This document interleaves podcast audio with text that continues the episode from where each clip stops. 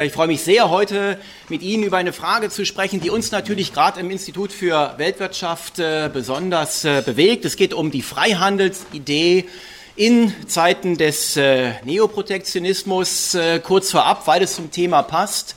Das Institut für Weltwirtschaft kennen die meisten von Ihnen wahrscheinlich. Es ist das älteste der großen deutschen Wirtschaftsforschungsinstitute 1914 bereits äh, gegründet. Und bei diesem Jahr muss man auch den Monat dazu sagen, also im Februar 1914 äh, bereits mit einer äh, sehr klaren Idee durch den Gründungspräsidenten, dass nämlich wirtschaftliche Aktivität etwas ist, äh, was ihrer Natur nach Grenzen überwindet, was nicht an Staatsgrenzen Halt macht, sondern gerade eben eine globale Aktivität darstellt. Deshalb eben auch ein Institut für Weltwirtschaft und nicht etwa ein Institut für deutsche Wirtschaft äh, oder dergleichen.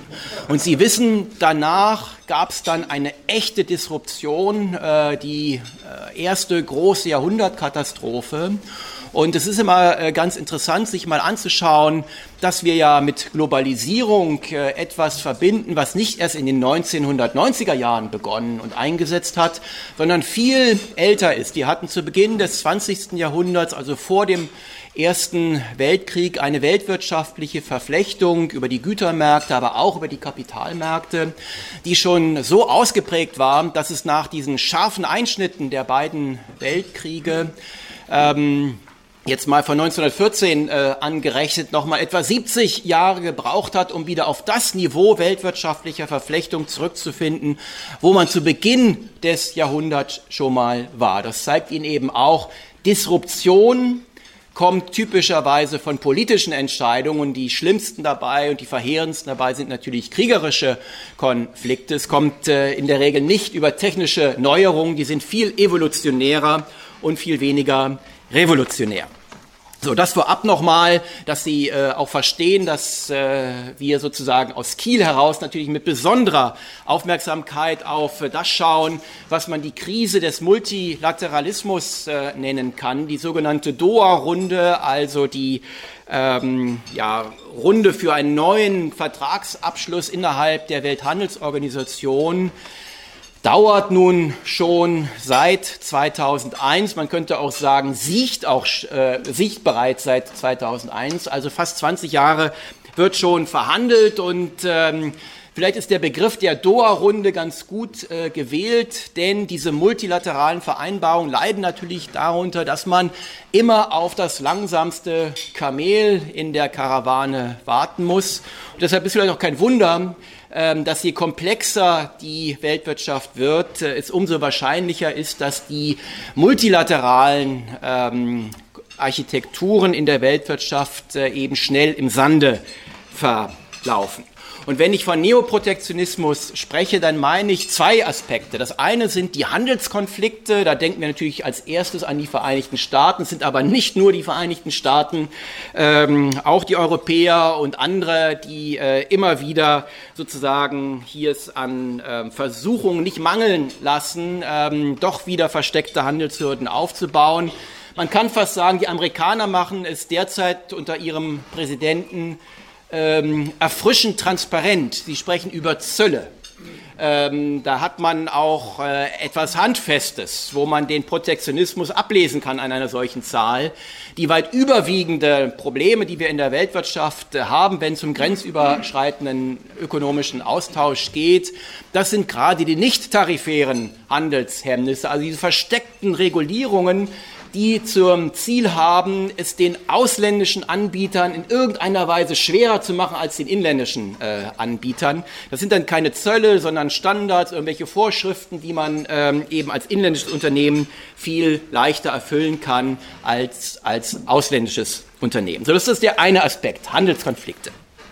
Aber was mindestens eine so große Bedeutung im Neoprotektionismus hat, ist ähm, die Idee der strategischen Industriepolitik. Und da fallen uns vor allen Dingen China äh, ähm, derzeitige ähm, Regierung ein, die dann als Vorwand genommen wird, um in der übrigen Welt zu sagen, also wenn so stark in die wirtschaftlichen Abläufe eingegriffen wird wie in der Volksrepublik China, dann können wir dem nicht tatenlos zusehen, dann müssen wir reagieren und äh, wie es so mal die Reflexe des Menschen sind, wir müssen irgendwie in gleicher Münze reagieren. Das bedeutet, wenn die industriepolitisch intervenieren, dann müssen wir das auch. Und ob das Ganze eine gute Idee ist oder ob es dazu nicht auch bessere Alternativen geben könnte, darum geht es in dem heutigen Vortrag.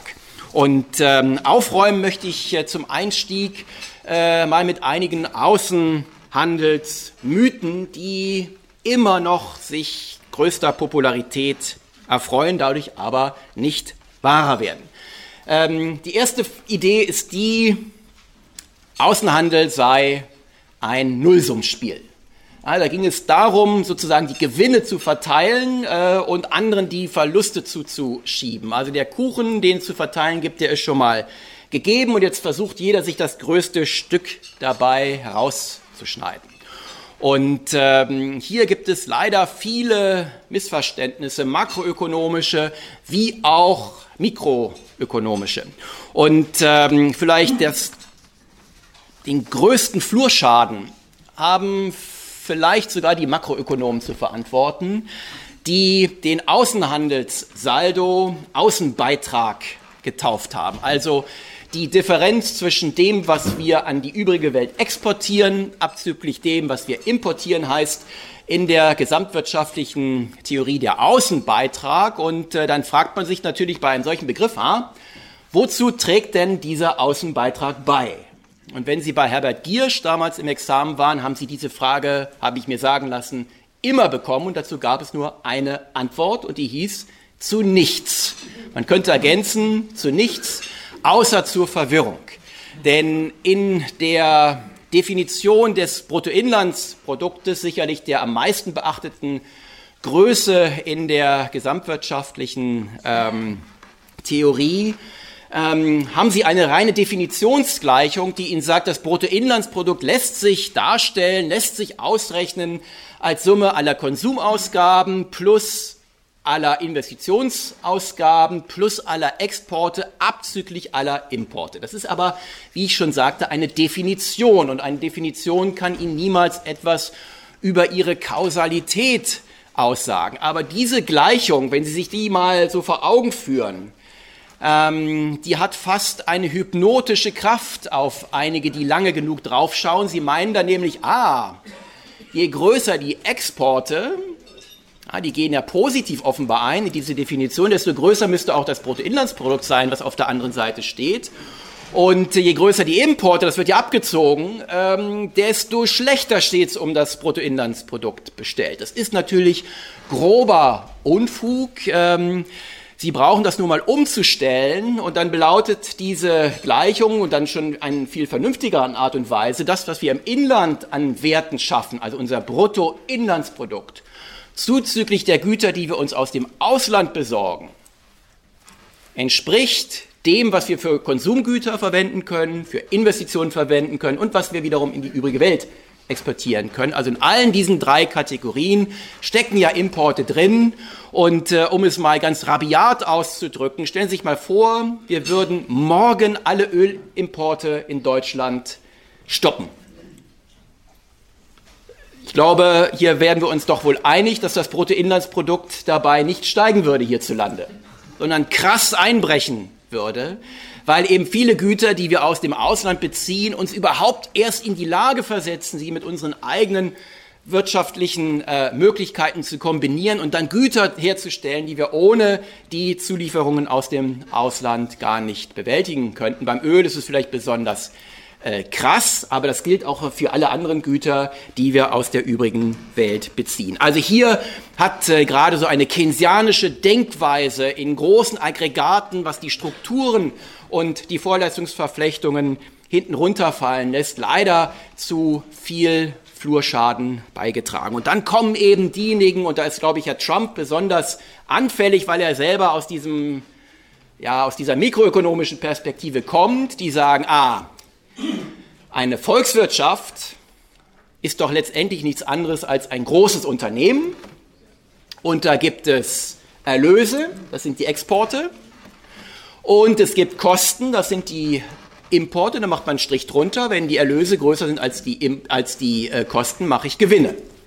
Ja, und dann sind sie wieder bei einer seltsamen Sichtweise, dass je mehr Güter sie an die übrige Welt abgeben und je weniger sie von dort beziehen, desto besser müsste es ihnen insgesamt gehen. Ja, und das ist ja ein krasses Missverständnis. Warum? Weil Länder, Volkswirtschaften, ich würde lieber von Wirtschaftsräumen sprechen, sind eben gerade nicht ein großes Unternehmen, sondern sie dienen einem ganz klaren Zweck. Sie sollen uns helfen, die Konsumbedürfnisse zu befriedigen. Ja, Produktion ist kein Selbstzweck, sondern sämtliche, sämtliche ökonomische Aktivität bezieht ihren Wert daher, dass sie uns hilft, entweder gegenwärtige oder zukünftige Konsumbedürfnisse zu befrieden. Alles andere ist wertlos. So, und das stellt schon mal die Dinge etwa oder rückt die Dinge schon mal ähm, etwas äh, gerade. Es geht nicht darum, möglichst viel zu produzieren und an irgendjemanden zu verkaufen, es geht am Ende darum, die Güter zu haben, die uns in unseren Konsumbedürfnissen vorantreiben. Und deshalb ist eben auch der ökonomische Kostenbegriff etwas anders gelagert, als man ihn aus der einzelwirtschaftlichen Perspektive vielleicht wahrnehmen könnte, denn es geht, Kosten sind erstmal alles, was entgangene Konsummöglichkeiten sind. Es gibt gute Gründe, auf Konsum zu verzichten, ähm, um dann in der Zukunft etwa umso mehr äh, Güter konsumieren zu können. Das wäre der klassische Investitionsprozess. Äh, ähm, da sind aber die Kosten sind immer der entgangene die entgangenen Konsummöglichkeiten. Das ist der relevante ökonomische Kostenbegriff. Und eine Wirtschaftsordnung schafft es jetzt, wenn sie funktionsfähig sein soll, das, was den Konsumenten dient, so in ein Koordinationssystem umzubauen, dass Unternehmen sich so verhalten, als ob es nur darum ginge, die Konsumenten möglichst gut zu befriedigen. Das wollen Unternehmen natürlich nicht. Unternehmen wollen in erster Linie Gewinne machen. Ist auch gut so. Ja? Ich finde auch die aktuelle Debatte ist ja auch nicht ganz neu, aber wird jetzt wieder so aufgekocht, weg vom Shareholder Value zum Stakeholder Value, ist eigentlich eine abwegige Debatte. Wenn die Wirtschaftsordnung gut aufgestellt ist, dann sollen sich die Unternehmen damit auseinandersetzen, wie sie möglichst viel Gewinn machen können. Sie werden dann nämlich feststellen, dass in dieser Wirtschaftsordnung das gar nicht so einfach ist. In dieser Wirtschaftsordnung gibt es dann Wettbewerb und äh, dieser Wettbewerb äh, hindert dann die Unternehmen daran, beliebig viel Gewinne zu machen, zwingt sie aber gleichzeitig, die Güter auf die Märkte zu bringen, die die Konsumenten tatsächlich haben wollen und nicht einfach irgendwelche Güter.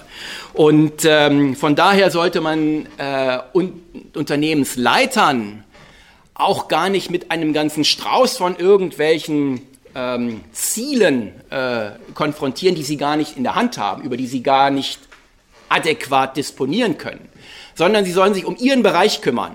Und Unternehmen, die unter einer Wettbewerbsordnung noch Gewinne machen, sind hochwillkommen. Denn genau dazu dient ja das Ampelsystem des Marktes. Über Preissignale wird den wirtschaftlichen Akteuren genau die Knappheit und damit ähm, der Kostenbegriff äh, wiedergespiegelt. Und solange Unternehmen Gewinne machen, kann man sagen, wunderbar, weiter so. Wenn sie Verluste machen, ist das wie eine gelbe Karte. Man sagt, derzeit vernichten sie mehr ökonomische Werte, als sie neue schaffen. Also überlegen Sie nochmal, ob Ihr Geschäftsmodell tatsächlich das Richtige ist. Und wenn Sie dann sagen, das interessiert mich gar nicht, ich mache einfach so weiter, dann kriegen Sie irgendwann in Form der Insolvenz die rote Karte und scheiden aus. Und jetzt sage ich etwas, was nicht zynisch gemeint ist äh, was aber Ihnen den Unterschied zwischen der einzelwirtschaftlichen Perspektive ähm, und äh, der systemischen Perspektive nochmal besonders deutlich machen äh, soll. Auch eine Insolvenz eines Unternehmens, was nicht in der Lage ist, sich auf Kundenwünsche einzustellen, ist ein Erfolg aus Sicht der Wirtschaftsordnung. Solche Unternehmen sollen vom Markt verschwinden. Das ist jetzt einem ähm, Menschen wie Herrn Trump sicherlich schwer äh, klarzumachen, äh, dass auch sozusagen Misserfolg in der, im eigenen Business gesamtwirtschaftlich etwas Sinnvolles sein kann. Ja? Ähm, und hier sehen Sie eben äh, besonders deutlich ähm, den Unterschied zwischen diesen verschiedenen Perspektiven. Und Ökonomen haben eben die äh, systemische Perspektive im Blick und nicht die eines individuellen Akteurs. So, und jetzt gehen wir mal einen Schritt weiter und überlegen, wir, ja, wie kommen wir denn eigentlich an diese Konsumgüter oder auch alle zwischengelagerten Güter, Investitionsgüter, Maschinen und so weiter, die wir dann wiederum brauchen, um in der Zukunft Konsumgüter herzustellen. Da gibt es eigentlich nur zwei Möglichkeiten, wenn wir es auf friedlichem Wege versuchen. Das eine ist, wir kaufen sie, das heißt aber übersetzt, wir tauschen sie gegen andere Güter, die wir produzieren, aber nicht selber verbrauchen wollen. Oder wir machen es selbst. Ja? Also die Güter selber produzieren. Die Selbermachstrategie, Ökonomen nennen das dann ja die Autarkie-Strategie, also alles selber machen, unabhängig werden, heißt es dann äh, von der übrigen Welt, hat ein großes Problem. Denn alles, was Sie nicht innerhalb der Landesgrenzen selber vorfinden an Rohstoffen oder vielleicht auch an Technologien, bleibt dann unerreicht. Und wenn Sie trotzdem auf bestimmte Rohstoffe zurückgreifen wollen, Sie aber an diesem Autarkie-Denken festhalten, dann bleibt Ihnen nur eine Möglichkeit, Sie müssen die Landesgrenzen verlegen. Ja, das bedeutet kriegerische Aggression. Ja, und äh, man kann es gar nicht oft genug betonen, Freihandel, der Austausch, der grenzüberschreitende, äh, die grenzüberschreitende ökonomische Aktivität hat immer ein befriedendes Element. Leider keine Garantie für friedliches Zusammenleben der Menschen auf diesem Planeten, wie wir ja leider dann in den beiden Weltkriegen äh, sehen konnten, aber doch ein Faktor, der grundsätzlich das friedliche Miteinander ähm, bestärkt, äh, sogar die Toleranz stärkt äh, in der äh, Weltwirtschaft. Denn bei einem Geschäftsabschluss gewinnen ja immer beide. Tausch, Geschäftsabschlüsse sind eine freiwillige Interaktion. Dazu werden sie ja gerade nicht gezwungen. Das heißt, beide haben einen Vorteil davon. Das heißt, wer immer ihnen dagegen übersteht, ob er eine andere Hautfarbe hat, eine andere Sprache spricht, eine andere Religion äh, ähm, im Hintergrund hat, was auch immer ihn unterscheiden mag, Sie beide, wenn sie miteinander ein erfolgreiches Geschäft abschließen, lernen einander kennen als jemand, der ihnen zu etwas mehr Wohlstand verhilft. Also eine positive Erfahrung. Und ähm, hier sind jetzt ja vielleicht nicht nur Unternehmer, aber wenn ich etwa mal bei IHK-Versammlungen spreche, frage ich die Menschen ganz gerne mal, wie oft sie schon auf die Idee gekommen sind, ihre Kunden oder ihre Lieferanten zu erschießen. Das ist eine absurde Frage. Ja? Eben. Ja, weil sowohl ihre Lieferanten als auch ihre Kunden sind eben genau die Partner, die ihnen zu ihrem eigenen geschäftlichen Erfolg äh, verhelfen. Da haben sie schon, äh, da zögern sie schon zur Waffe zu greifen. Wenn sie isoliert sind, ja, äh, wird es viel leichter, die Völker aufeinander zu hetzen. Und es gibt einen wunderbaren Spruch, äh, nicht zufällig vielleicht, während des Zweiten Weltkriegs ähm, äh, sozusagen entstanden. If goods, äh, if goods don't cross borders, soldiers will. Und äh, genau das ist die Erfahrung, ja insbesondere der NS-Diktatur. Das war ja ein System sozusagen der Zentralverwaltungswirtschaft, äh, ähm, die eben auch mit Autarkie Überlegungen unterwegs waren, letztendlich sein mussten. Das heißt, die Aggression gegen alle Nachbarn hatte nicht nur rassenideologische Gründe, es hatte letztendlich auch ganz profane ökonomische Gründe, weil dieses System 1938 bereits bankrott war. Das heißt, man konnte den finanziellen Untergang eigentlich nur dadurch immer wieder etwas hinausschieben, indem man erst Teile der einheimischen Bevölkerung aggressiv ähm, enteignet hat und dann kurzerhand den Rest Europas überfallen hatte. Also auch hier, glaube ich, hat die Freihandelsidee etwas, was weit über das rein ökonomische hinausreicht, sondern viel auch mit Friedenspolitik äh, und Konfliktvermeidung ähm, zu tun hat. Äh, das sollten wir nicht einfach so ähm, vernachlässigen. So, und dann ist es eben wichtig, dass wir uns klar machen, warum steigen wir denn überhaupt in einen arbeitsteiligen Prozess ein? Warum ist es sinnvoll, nicht alles selber zu machen? Nun, weil es Spezialisierungsvorteile äh, gibt. Und äh, wenn Sie jemanden finden, der etwas tun kann, was er billiger produzieren kann als Sie selber, dann ist das wie eine produktivitätssteigernde Erfindung, als hätten Sie ein neues technisches Verfahren entwickelt. Es hebt nämlich ebenfalls die Produktivität der Produktionsfaktoren, um es technisch auszudrücken, mit denen Sie dann diese äh, zusätzlichen Vorleistungen kombinieren. Und das ist, als hätten Sie ein neues technisches Verfahren entwickelt. Und so mehrt sich der Wohlstand. Und ähm, Ökonomen sprechen hier von Opportunitätskosten. Das sind also die Kosten, äh, die Sie sich ersparen können, dadurch, dass Sie Dinge nicht selber tun, sondern eintauschen.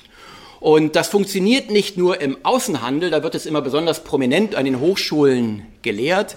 Das, das funktioniert im täglichen Alltag. Nehmen Sie mal einen Herrenhaarschnitt.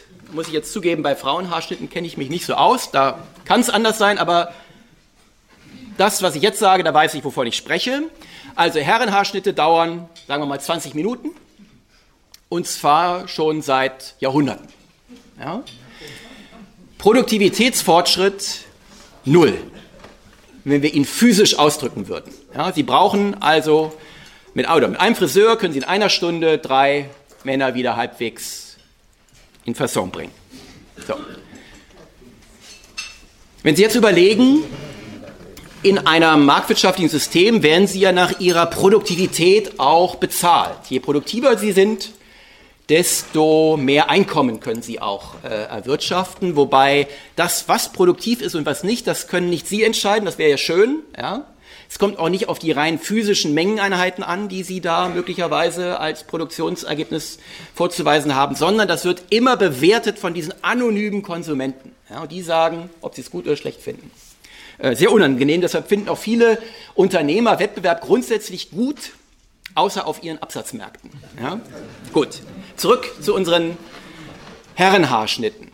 Also, wenn wir das zusammenbringen, 20 Minuten, kein Produktivitätsfortschritt, aber produktivitätsorientierte Entlohnung, dann könnte man ja meinen, okay, die armen Friseure, die müssten ja praktisch auf dem kärglichen realen Lohn, also der Kaufkraft von vor 200 Jahren sitzen geblieben sein.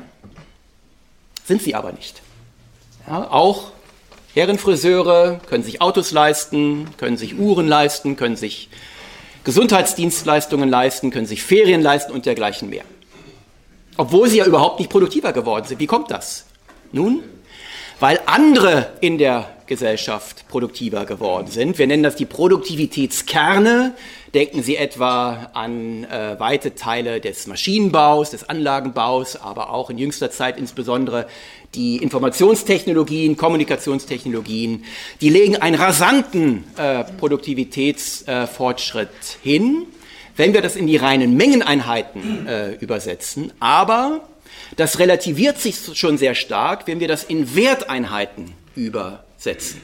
Äh, denken Sie mal, was Sie heute für einen Computer ausgeben oder für ein Smartphone ausgeben und was Sie dafür vor fünf oder zehn Jahren hätten ausgeben müssen. Sie sehen daran also die Unternehmen, die besonders hohe, wir nennen das dann die Volumenproduktivität haben, also die Produktionsstückzahlen, wenn Sie so wollen, pro Stunde besonders stark steigern können, die können sich den gesamten Vorteil nicht einfach so eins zu eins einstreichen, sondern sie müssen dann hinnehmen, dass die Preise ihrer Güter nicht so stark steigen wie die von anderen Gütern, sondern im Zweifel sogar stark fallen. Und wenn Sie das bei ähm, Computertechnologie mal qualitätsbereinigen, dann stellen Sie fest, dass dann rasanter Preisverfall äh, stattfindet. Das äh, stellen Sie ja dadurch fest, Sie brauchen nur ein Jahr zu warten und plötzlich ist dasselbe Smartphone mit denselben technischen Eigenschaften deutlich günstiger. Das heißt, über ähm, die äh, Relativpreise äh, wird hier ein Teil der Produktivität weitergegeben an andere, die jetzt auch in ihrer Produktivität gestiegen sind, nicht physisch, sondern in der Wertschätzung. Denn was ist jetzt die Alternative, sagen wir mal, für zwei Softwareingenieure? Die wollen ja auch irgendwann mal ihre Haare geschnitten sehen. Die haben jetzt zwei Möglichkeiten. Sie schneiden sie sich gegenseitig, ja, Jetzt mal, lassen wir mal gelten, das sei jetzt vielleicht auch qualitativ sogar äh, nicht anders als das, was Sie beim Friseur bekämen, schon unwahrscheinlich, aber sind wir mal großzügig in dieser Annahme? Oder Sie gehen zum Friseur. So, wenn Sie sich gegenseitig die Haare schneiden, dann können Sie einen Stundenlohn ansetzen, die Sie sonst alternativ verdienen würden, wenn Sie Software schreiben. Das heißt, in dem Maße, wie Sie selber produktiver werden, steigt auch Ihre Zahlungsbereitschaft für all die Tätigkeiten, die Ihnen eben diese lästigen Aufgaben vom Hals halten. Das sind dann eben die Friseure, das sind aber auch die Gärtner oder die Babysitter. Ja, wie wollen Sie beim Babysitting Produktivitätsvorteile, äh, Produktivitätsfortschritte erzeugen? Ja? Geht ja gar nicht. Ja? Die also die Produktionsleistung besteht im eine Stunde daneben sitzen. Ja? Im besten Fall. So, äh, da können Sie also nicht einfach sagen, jetzt nehmen Sie mal zehn Kinder oder so, das ist, äh, geht nicht. Ne? So, das heißt, hier gibt es tatsächlich aus den Produktivitätskernen heraus Dinge, die dann auch diejenigen teilhaben lassen am gesamtwirtschaftlichen Fortschritt, die daran unmittelbar gar nicht beteiligt sind. Also eine Umverteilung von Produktivitätsgewinnen über die marktwirtschaftlichen äh, Preiseffekte, äh, was viele so gar nicht sehen. Da könnte ich Ihnen jetzt Beispiele äh, zeigen, äh, dass über die Preisentwicklung äh, sich am Ende Effekte herausstellen, wo es fast, ich übertreibe jetzt ein bisschen, fast egal ist, ob Sie Computerchips herstellen oder Kartoffelchips. Ja? Ist jetzt ein bisschen übertrieben, aber es geht deutlich in diese Richtung. Also die mit den enormen Produktivitätsgewinnen in der Computerchip-Industrie, die können dafür nur ganz, müssen große Teile abgeben durch entsprechenden Preisverfall und die eben Kartoffeln herstellen für die äh, Kartoffelchips, äh, da ist es eben anders. So, und äh, was wir in der gesamten Globalisierungsdebatte immer wieder äh, übersehen ist, wir leuchten sehr stark die Globalisierungsverlierer aus in ihrer Eigenschaft als äh, Produzenten oder auch als Arbeitskräfte. Äh, die irgendwo anders in der Welt äh, dann Wettbewerb ähm, bekommen für Leute, die etwas günstiger anbieten, als es bislang äh, der Fall war. Aber was, wir, was dabei immer ausgeblendet wird, ist die Rolle der Konsumenten. Und das ist eine wichtige Rolle. Sie können sogar zeigen, dass äh, die Menschen an der unteren äh, Einkommensskala ähm, proportional viel stärker von der Globalisierung als Konsument profitieren, als diejenigen in den höheren Einkommens äh, liegen. Auch das äh, ist gar nicht so erstaunlich, denn Globalisierung findet ja hauptsächlich statt über Massengüter, Massenproduktion und äh, der Kapitalismus insgesamt ist ja angelegt darauf, breite Konsumentenmassen mit Konsumgütern zu versorgen und eben nicht die oberen 10.000. Also, wenn Sie vor 150 Jahren zu den oberen 10.000 gehörten, da hatten sie ihren persönlichen Schneider, der ihnen ihr Hemd, ihren Anzug auf ihren Körper gezaubert hat. Und äh, wenn sie heute zu den oberen 10.000 gehören, dann wird sich daran nicht viel geändert haben. Ja? Äh, was sich geändert hat, ist, dass vor 150 Jahren sich kaum jemand normales Schuhwerk leisten konnte. Das war ein absolutes Luxusprodukt. Heute hat jeder normales Schuhwerk. Und nicht, weil wir den Reichen ein paar ihrer überflüssigen Schuhe, Schuhe, Schuhpaare weggenommen hätten, sondern weil das plötzlich ein Massenprodukt geworden ist. Sie können sich plötzlich Hemden leisten, äh, die von der Stange äh, produziert werden und erschließen damit breiten Konsumentenmassen überhaupt ein Produkt, was früher völlig unzugänglich war, weil sich jemand aus der mittleren Einkommensschicht, geschweige denn aus den unteren Einkommensschichten, eben einen persönlichen Schneider hätte leisten können. Von daher trägt eben die Globalisierung äh, nicht zuletzt dazu bei, ähm, dass eben auch die Konsummöglichkeiten breiter Bevölkerungsschichten zugenommen haben. Ich frage meine Studenten manchmal, ob sie sich vorstellen könnten, mit Herrn Rockefeller zu tauschen. Herr Rockefeller war zu seiner Zeit der reichste Mensch der Welt. Und wenn wir sein damaliges Vermögen fortschreiben würden mit der allgemeinen Preisentwicklung, dann wäre er heute immer noch der reichste Mensch der Welt. So, und dann kommen die Studenten ins Grübeln und äh, überlegen sich, hm, geringere Lebenserwartung, viel weniger Krankheiten, die behandelt werden können. Gut, persönliche Dienerschaft. Ja. Immer erste Klasse, auch auf der Titanic. Aber keine Interkontinentalflüge, geschweige denn irgendwelche Flüge, kein Internet, keine Smartphones, und praktisch alle sagen dann, nee, also ich bleibe lieber der oder die, die ich bin. Das heißt, und Sie können mal davon ausgehen, meine Studenten, das ist nicht die Upper Class. Ja, das ist auch genauso gemischt, äh, wie ähm, Sie sich das eben vorstellen können. Das heißt, Leute aus der ganz normalen Bevölkerung kommen drei Generationen später schon ins Grübeln, ob sie mit dem reichsten Mensch der Welt von vor drei Generationen tauschen wollten. Wenn das keine Erfolgsgeschichte eines marktwirtschaftlich-kapitalistischen Systems ist, dann frage ich mich, was könnte eine solche Erfolgsgeschichte sein? So, und äh, was dann viele äh, Merkantilisten umtreibt, vermutlich ihnen schlaflose Nächte bereitet ist, sie sagen, das ist ja alles schön und gut mit den Spezialisierungsvorteilen, jeder macht das, was er am besten kann, genau genommen, was er relativ am besten kann, ja, alte ricardische ähm, Theorem, aber was ist, wenn ich nichts besser kann? Ja? Was ist, wenn das Ausland in allem besser ist? Ja, und das Schöne an der Außenwirtschaftstheorie, letztendlich an der ökonomischen Theorie, da müssen wir gar nicht ins Ausland äh, für gehen, ist, dass sie als Land, als Wirtschaftsraum nie in Gänze ihre Wettbewerbsfähigkeit verlieren können.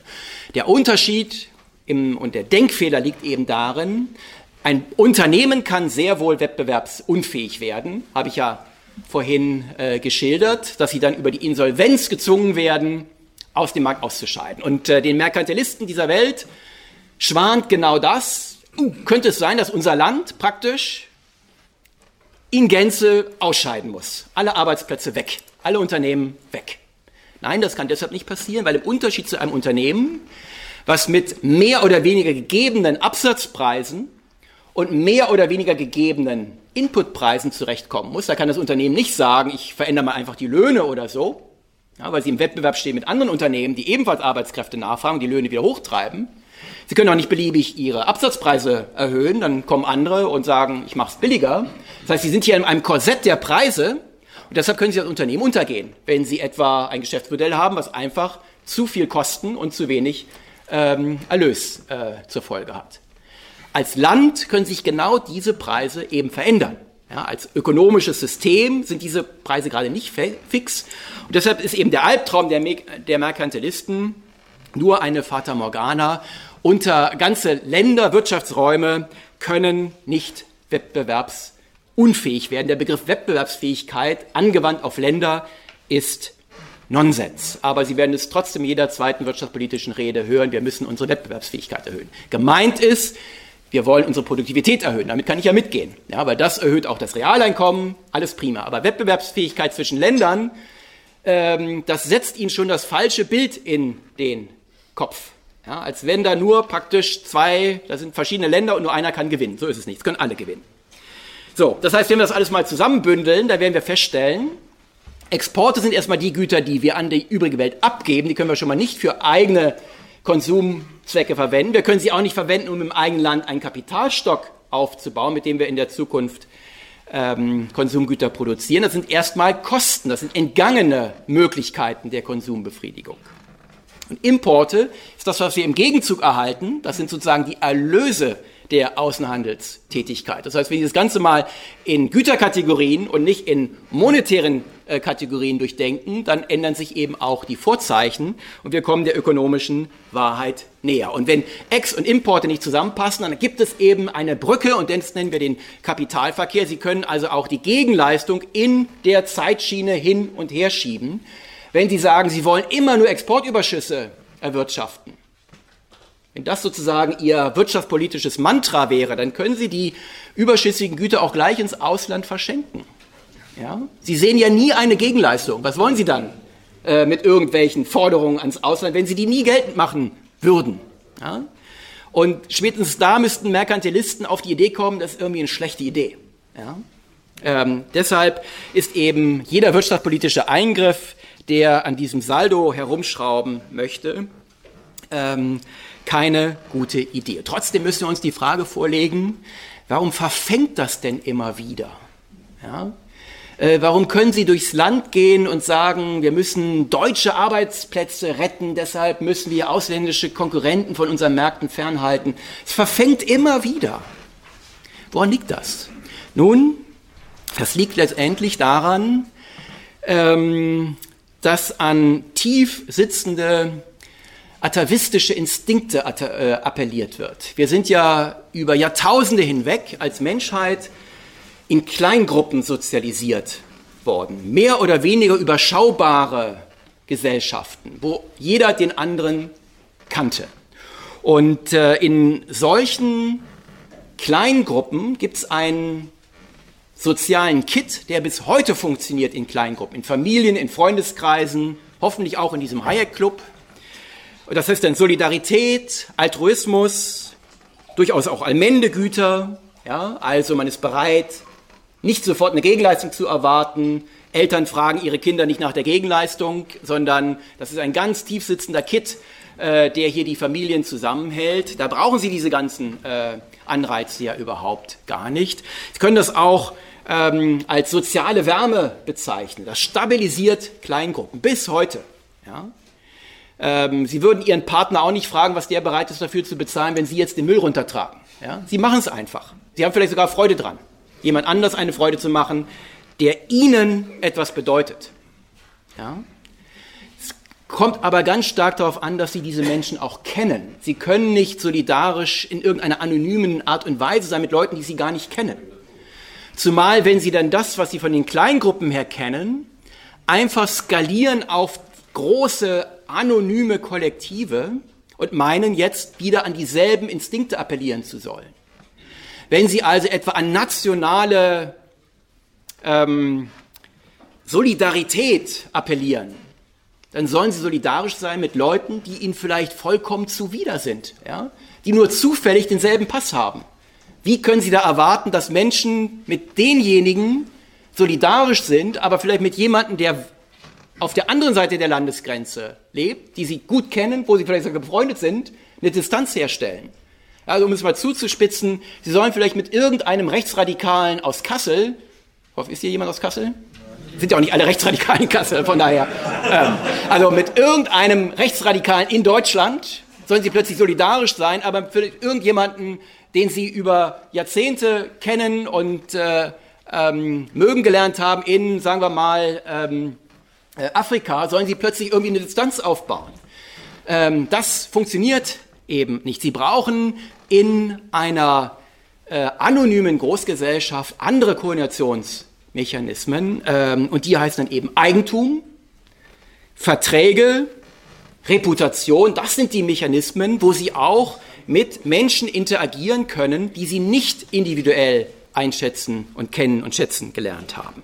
Das heißt, sie setzen dann auf Wettbewerb und auf Handel mit Fremden ähm, hatte ich ja bereits erwähnt, welchen sozusagen Brückenbau-Eigenschaften äh, das hat. Während das gehört eben auch zur kleinen Gruppe, da ist auch immer die Abwehr von Fremden ein wichtiges äh, Motiv. Da werden, wird eingeteilt in die, die dazugehören und die, die nicht dazugehören. Und das wird gerade von Nationalisten immer und immer wieder missbraucht. Und äh, ich will jetzt nicht zu tief einsteigen in die dahinterstehenden äh, Sozialphilosophien, aber einen, äh, ein Nebengleis will ich mir ganz kurz erlauben. Wenn Sie die ähm, ähm, das, was Sie aus der kleinen Gruppe kennen, einfach skalieren auf die große Gruppe und sagen, also ein, ein, ein ganzes Land ist eigentlich nichts anderes als eine große Familie, dann erscheint ihnen die Komplexität in diesem ökonomischen Gefüge auch viel übersichtlicher, als sie tatsächlich ist. Sie bilden dann nämlich auch Großkollektive. Da gibt es die Arbeitnehmer und damit ist mit dem Label Arbeitnehmer schon alles gesagt über das einzelne Individuum. Und dann gibt es vielleicht die Kapitaleigentümer, damit ist auch alles gesagt über die Kapitaleigentümer. Da gibt es vielleicht drei, vier Großgruppen und sie meinen, sie bräuchten nur noch diese Großgruppen in kollektivistischer Art und Weise miteinander zu koordinieren. Aber genau so funktioniert eben ein ökonomisches System nicht. Deshalb funktioniert auch der methodologische Kollektivismus nicht. Er übervereinfacht und ähm, legt dann den zentralen Planern immer nahe, sie könnten sozusagen an wenigen Stellschrauben ein hochkomplexes, dynamisches soziales Gebilde steuern. Und äh, der methodologische Individualismus in der Tradition Hayek sieht das eben ganz anders. Es ist eben ein, der, der geht oder der nimmt auch hin, dass das, was wir mit unserem mit unserem Rationalismus erklären und äh, gestalten können, eben viel stärker eingeschränkt ist als das, was sich jemals ein ähm, konstruktivistischer Rationalist zutrauen würde. Man sieht die Vielfalt, man sieht die Komplexität der Koordination, die erforderlich ist, um ein solches Wirtschaftssystem äh, zum Erfolg zu führen. Und deshalb ist man eben auch viel zurückhaltender in der Intervention. Und das Ende ist dann eben eine offene Gesellschaft, die nicht irgendwelchen vordefinierten Zielen nachstrebt, sondern wo es auch mal Nebengleise geben kann, die ins Abseits führen, wo aber ein lernender Mechanismus dazu führt, dass man auch wieder den Rückwärtsgang einlegen kann. Das kann man, äh, wenn man so einer materialistischen Geschichtsauffassung äh, mit naturgesetzlicher Stufenentwicklung äh, anhängt, eigentlich nicht. Ja? Da können Sie nicht sagen, wir haben uns geirrt. Äh, da würden Sie praktisch Ihre gesamte Sozialphilosophie in Frage stellen. Also auf der einen Seite dann Entwicklungsgesetze und starke Eingriffe, weil alles so überschaubar erscheint, und auf der anderen Seite eben offene Gesellschaft, Evolution und Selbstorganisation. Bedeutet natürlich, Sie können auch nicht sagen, was hinten garantiert rauskommen wird. Das ist der Witz des Wettbewerbs. Wenn Sie das schon vorher wüssten, müssten die nicht erst veranstalten. Ja? Auch eine Fußballweltmeisterschaft ist eigentlich sinnlos, wenn vorher schon feststünde, wer den Titel holt. Und äh, wenn Sie mal äh, in den Umdruck schauen, äh, da sehen Sie, ich glaube, die Seite ist jetzt nicht mit abgedruckt worden, aber Sie sehen dort ähm, hinter der Folie zu den sozialen Konnektionssystemen, dass dieser Appell an unsere atavistischen Instinkte immer noch funktioniert und auch von der werbetreibenden Wirtschaft äh, genutzt wird. Da gibt es, das kennen Sie sicherlich alle, die Firma Trigema, die wirbt damit, dass ihre Hemden halt nur in Deutschland hergestellt würden. Ich bezweifle, dass auch die Baumwolle nur aus Deutschland kommt, aber geschenkt. So, also nur deutsche Näher und Näherinnen, wer auch immer dort beschäftigt ist, arbeiten an diesen Hemden. Und das soll sie jetzt davon überzeugen, diese Hemden zu kaufen und nicht andere, die vielleicht aus Bangladesch kommen. Ja, hier wird praktisch appelliert an ihre atavistischen Instinkte. Der Handelsvorteil, der soll doch irgendwie in der großen Gruppe der Deutschen bleiben und nicht plötzlich so über die Grenzen schwappen. Was ich dabei immer besonders bemerkenswert finde, es ist ja schon entlarvend, für dieses Werbemotiv nutzt man ausgerechnet einen Primaten. Ja? Ja, weil man genau an diese Instinkte appelliert. Und es funktioniert immer wieder. Und wir haben leider auch in jüngster Zeit so etwas wie einen Kapitalprotektionismus made in Germany. Denken Sie mal an KUKA. Ja, da hieß es, die Bundesregierung solle sich doch schützend vor deutsche Technologie stellen und den Ausverkauf gegenüber China eindämmen. Ich möchte Ihnen hier nicht die Direktinvestitionsbilanzen Deutschlands nach China und umgekehrt vorführen, dann würden Sie sehen, wie albern dieser Vorwurf ist. Ist aber auch albern, weil es keine deutsche Technologie ist.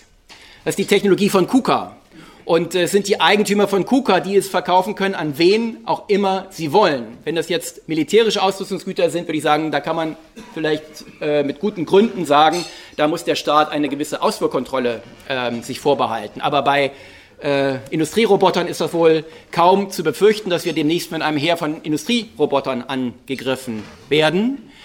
Ähm, und deshalb ist es einfach nur anmaßend zu sagen, es sei eine deutsche Technologie. Ich habe zu den Robotern bei KUKA überhaupt nichts beigetragen.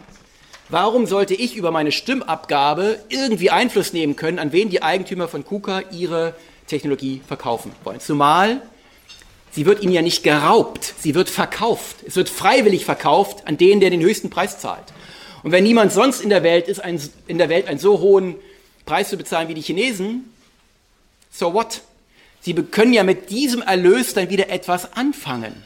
Ja, es wird ihnen ja nicht weggenommen. Es ist also ein Riesenfortschritt zur äh, zum Problem der Industriespionage. Ja, dagegen kann man in der Tat äh, äh, vorgehen, aber gegen den Verkauf von Technologie ja wohl kaum. Und dasselbe gab es dann äh, leider mit ganz üblem Ausgang bei der äh, ostdeutschen Netzgesellschaft 50 Hertz.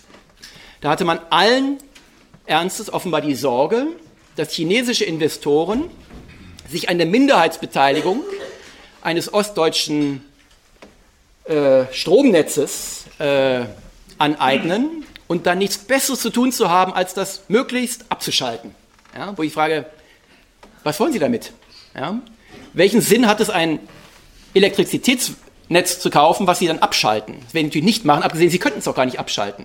Das Investitionsrisiko, selbst wenn sie eine Mehrheitsbeteiligung hätten, liegt voll auf der Seite des chinesischen Investors, denn die Regulierung wird hierzulande gemacht. Das ist eine immobile Infrastruktur und äh, deshalb ist das Investitionsrisiko in China und nicht hier.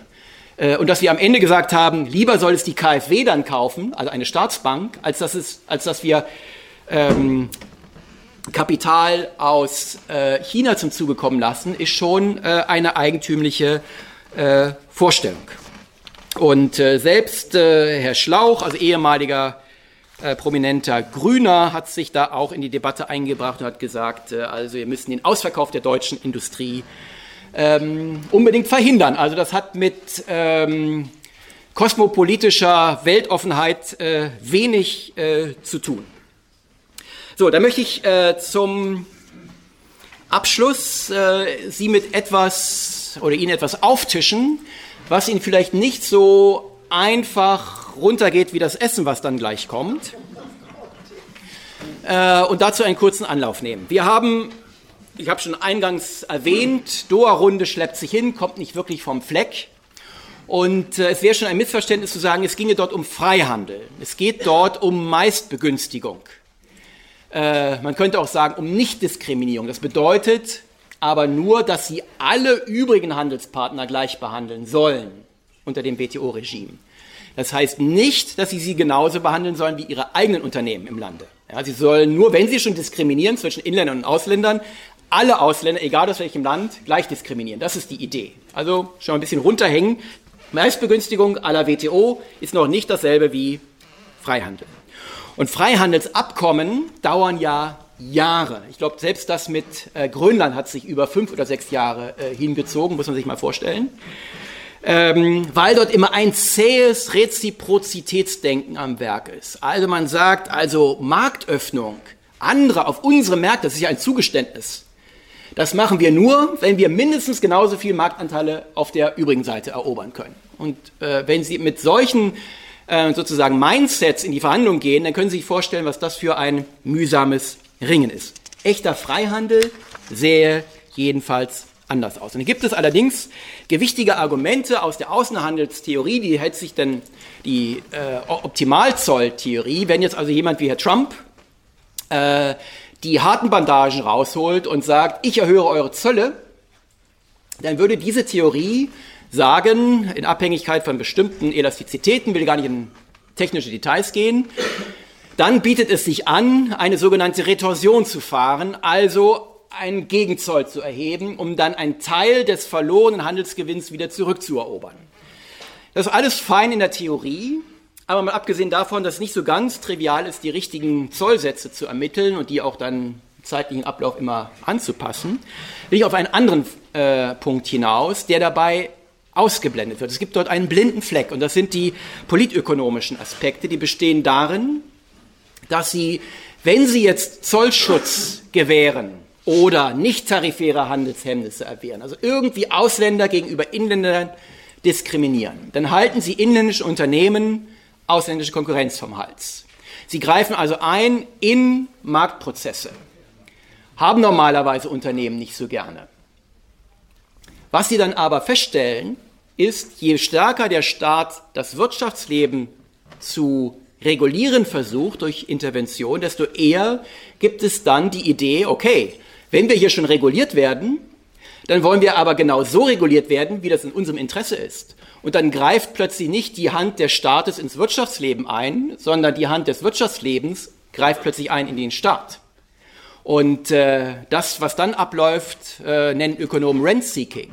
Also kein Leistungswettbewerb mehr, sondern Einflussnahme auf staatliches äh, Handeln. Und damit geschieht etwas, was man gerade in der Wettbewerbsordnung ja ausschließen möchte. Plötzlich kommen private Akteure in Reichweite staatlicher Zwangsinstrumente. Ja, das heißt kein Leistungswettbewerb mehr, wo sie sich insbesondere auch der ausländischen Konkurrenz stellen müssen, sondern sie können jetzt plötzlich den Regulator manipulieren und je kleinteiliger sie als Staat in der Regulierung unterwegs sind, desto anfälliger werden sie dazu, auch weil niemand die Details mehr völlig durchblicken kann.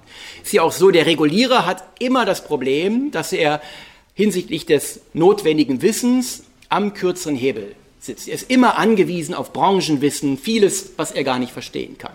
Und dann ist es eben auch schwer zu unterscheiden, was wird jetzt von einem Branchenvertreter vorgebracht, weil es tatsächlich dient, um gut zu regulieren, und was wird einfach nur vorgebracht, weil es individuellen Partikularinteressen dient und damit eben dem Gemeinwohl entgegenläuft. Und äh, am Ende des Tages bekommen Sie dann eben ein, eine Verschränkung vom politischen und ökonomischen, was beide Systeme schwächt. Das heißt, die eigentliche politische Freiheit wird bedroht und die wirtschaftliche eben auch. Und äh, was heutzutage unter strategischer Industriepolitik ähm, gehandelt wird, ist leider davon nicht mehr so weit entfernt. Eine Milliarde etwa für eine Batteriezellenfabrik, weil wir hier unbedingt diese Technik haben sollen, meint der Wirtschaftsminister. Ja, also ein Neuaufguss des Autarkiedenkens. Wir dürfen uns nicht abhängig machen. Ähm, wenn er das ernst meint, dann müssten wir, wir sind nicht nur der, eine der größten Exportnationen der Welt, wir sind auch eine der größten Importnationen der Welt. Also um uns nicht abhängig zu machen, da hätten wir aber viel zu tun, äh, wenn wir die Importe alle wieder zurückdrängen werden. Oder eben auch ein Neuaufguss des äh, Merkantilismus, wenn es etwa um europäische Champions geht. Ja? immer der Blick über den Atlantik, das sind halt die großen IT-Unternehmen und dann kommt reflexhaft aus der EU-Politik, sowas wollen wir auch. Ja? Dass es so etwas wie Spezialisierung gibt, ja, dass eine etwa mittelständisch geprägte äh, Wirtschaft wie die deutsche typischerweise nicht solche IT-Unternehmen äh, hervorbringt, sondern viel spezialisierter unterwegs ist. Man kann eben nicht alles haben. Ja? Jeder Softwareingenieur, der bei Google arbeitet, kann nicht gleichzeitig bei einem amerikanischen Maschinenbauer arbeiten. Ja? Geht eben auch nicht. Und die Gefahr ist eben sehr groß, wenn jetzt sogar auf die Entwicklung von ganzen Industriebereichen, auf Technologien Einfluss genommen wird, dass dann äh, die Gefahr der Systemdeformation immer weiter steigt. Denn hier wird in einer Weise eingegriffen, was mit ordnungspolitischen Überlegungen überhaupt nichts mehr zu tun hat. Und äh, diejenigen, die meinen, äh, sie könnten nur so mit China fertig werden, indem sie selber immer chinesischer werden, ja, sagen, also eigentlich wollen wir ja alle einen freien Wettbewerbsmarkt, aber wenn die Chinesen das nicht machen, dann machen wir das auch nicht. Und dann schauen die Leute auf die Wachstumsraten in China, auf diesen beachtlichen Aufholprozess und denken, wow, wenn die so weitermachen, haben die uns irgendwie komplett überholt. Bis dahin ist noch eine Wegstrecke zurückzulegen. Aber auch das finde ich eigentlich das Bedrohliche oder das Besorgniserregende daran, dass man so wenig Zutrauen hat in die Stärke des eigenen ökonomischen Systems. Was ja darauf beruht, dass man das relevante Wissen, um das es geht, gerade nicht zentralisieren kann. Eine Aufholwirtschaft zu managen ist das eine. Da haben Sie ja einen Pionier, der schon vorangegangen ist. Schauen Sie mal nach Japan. Das mächtige MITI ja, hat den Aufholprozess der japanischen Wirtschaft orchestriert. Heute spricht keiner mehr davon. Heute ist Japan selber an der Spitze des Fortschritts und jetzt weiß keiner mehr in diesem ehemals so mächtigen Ministerium, wo es weitergehen soll. Jetzt brauchen sie die Entdeckungsprozesse, den Wettbewerb, der sie weiter nach äh, vorne bringt. Und plötzlich scheint man aber wieder zu glauben, die Chinesen könnten etwas äh, leisten, relevantes Wissen an einer zentralen Stelle zu zentralisieren und dann irgendwie von Peking heraus äh, zu sagen, wo welche Industrien aufgebaut werden sollen, wer Kredite bekommen soll und wer nicht. Äh, das ist ein hochfragiles System, was man dort aufbaut. Wir sollten uns eher Sorgen um China, denn vor China machen. Und was aber immer vergessen wird, Opportunitätskosten sterben nie aus. Wenn die Chinesen einen bestimmten Wirtschaftszweig meinen, für sich erobern zu wollen, indem sie den stark subventionieren, dann müssen sie einen anderen Wirtschaftszweig eben brach liegen lassen. Und äh, eine intelligente Politik könnte eben auch so aussehen, zu sagen, wenn Chinesen unbedingt Solarpaneele mit ihren Steuergeldern subventionieren wollen, sollen sie die Solarpaneele hier rüberschicken, wir kombinieren die dann mit unseren Produkten und machen daraus ein neues äh, äh, Produkt, äh, was Weltmärkte findet. Wir nehmen dann die Subventionen gerne mit, zumal andere Unternehmen in China die Steuern aufbringen müssen, damit man diese Subventionen überhaupt zahlen kann, was auch wieder ein Nachteil ist im weltweiten Austausch. Also zu glauben, plötzlich würde China alles selber machen und auch noch die übrige Welt versorgen können, ähm, würde bedeuten, die Knappheit ist aufgehoben. Ja. Wenn es soweit käme, fein. Aber dann sind wir als Ökonomen äh, nicht mehr gefragt. Ich fürchte, äh, nicht nur ich werde das nicht mehr erleben, sondern das wird niemand mehr erleben. Und was ist die Alternative? Gegen Retorsion und äh, eigene Industriepolitik? Nun, unilateraler Freihandel. Das geht auch. Bedeutet, sie warten nicht mehr auf das langsamste Kamel in der Karawane. Sie gehen einfach voran und sagen, wir bauen unseren, unsere Schutzzölle ab. Sollte man vielleicht nicht abrupt machen, das ist dann auch schwer, weil die Menschen ja darauf einstellen müssen. Also sie könnten sagen, über die nächsten zehn Jahre bauen wir unsere Außenzölle ab. Ja? Und zwar ganz egal, was die übrige Welt macht. Aus Sicht der Optimalzolltheorie wäre das Wahnsinn. Aber wenn Sie die übrigen Argumente mit hinzunehmen, insbesondere die Gefahr, dass Sie die innere Wettbewerbsordnung von innen aushöhlen, indem Sie eben anfällig werden für dieses Rent-Seeking, ist das vielleicht ein ganz interessanter Gedanke, der zumindest mal erwogen werden sollte. Das bedeutet auch, Völlige Gleichbehandlung von inländischen und ausländischen Anbietern. Wer also die hiesigen Standards erfüllt, egal von wo er kommt, darf auf den Markt. Man könnte sogar so weit gehen zu sagen, dort wo es vergleichbare Standards gibt, brauchen Sie auch keine zweite Prüfung mehr. Ich würde mal davon ausgehen, dass weder die amerikanischen Zulassungsbehörden noch die japanischen noch die britischen ihre Konsumenten vergiften wollen, wenn es etwa um die Lebensmittelzulassung geht. Ich könnte also sagen, wenn ein Lebensmittel in den Vereinigten Staaten zugelassen ist, dann ist es automatisch auch in der Europäischen Union zugelassen. Soweit würde ich auf jeden Fall gehen. Man kann dann ausländische Subventionen ausbeuten, solange bis die Merkantilisten im Ausland merken, äh, keine so gute Idee, wir fahren die Subventionen wieder runter. Das Gute aber an China ist, dass sie tatsächlich strategisch sind.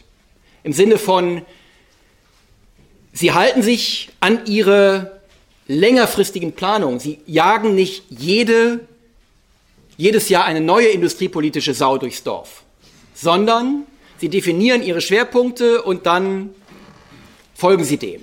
Das macht es viel leichter, sich darauf einzustellen, weil natürlich das sind die Kosten, die will ich auch nicht verschweigen, dieser unilateralen Freihandelsidee. Sie brauchen eine größere Anpassungsflexibilität. Das ist so. Das äh, steht auf der sozusagen äh, Kostenseite dieses Vorschlags.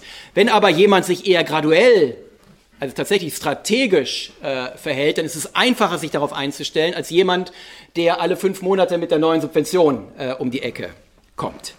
Und sie würden dann eben auf marktgetriebene Technologien setzen. Es ist auch ein Missverständnis zu meinen, Hightech sei per se ökonomisch erfolgreich. Wenn Sie mal an die Sowjetunion zurückdenken, da gab es Sparten, da waren die tatsächlich Weltklasse, etwa in der Raumfahrt. Aber die Regale in den Geschäften waren trotzdem leer. Und die Konsumenten in der UdSSR hätten sicherlich es vorgezogen, gefüllte Regale in den Supermärkten zu haben, als dass einer von ihnen der erste Mensch im Weltall gewesen war. Äh, würde ich ziemlich sicher von ausgehen. Das heißt, nur weil bestimmte staatlich gelenkte, das ist ein Extrembeispiel natürlich, aber warum nicht? Äh, nur, warum, nur weil bestimmte staatlich gelenkte Hochtechnologien durchaus schon das Licht der Welt gesehen haben, heißt noch lange nicht, dass es genau das ist, was die Konsumenten am dringlichsten wünschen. Ja? Am Ende des Tages müssen Sie sich überlegen, wenn Sie heute unternehmerisch unterwegs sind, was wollen breite Konsumentenschichten in 10 Jahren, in 20 Jahren, in 30 Jahren? Ja? Ob das immer was mit, dem nächster, mit der nächsten Prozessorgeneration zu tun haben, kann sein, kann aber auch nicht sein. Und äh, dass staatliche Stellen das besser einschätzen können als eine Vielzahl umtriebiger Unternehmer, halte ich für nachgerade ausgeschlossen. Einen Unterschied müssen Sie machen, und zwar dann, wenn Sie für Ihren eigenen Wirtschaftsraum eine Regulierung für globale Umweltgüter einführen. Also ganz aktuell CO2-Steuer oder auch ein Zertifikatesystem, um CO2-Emissionen zu begrenzen.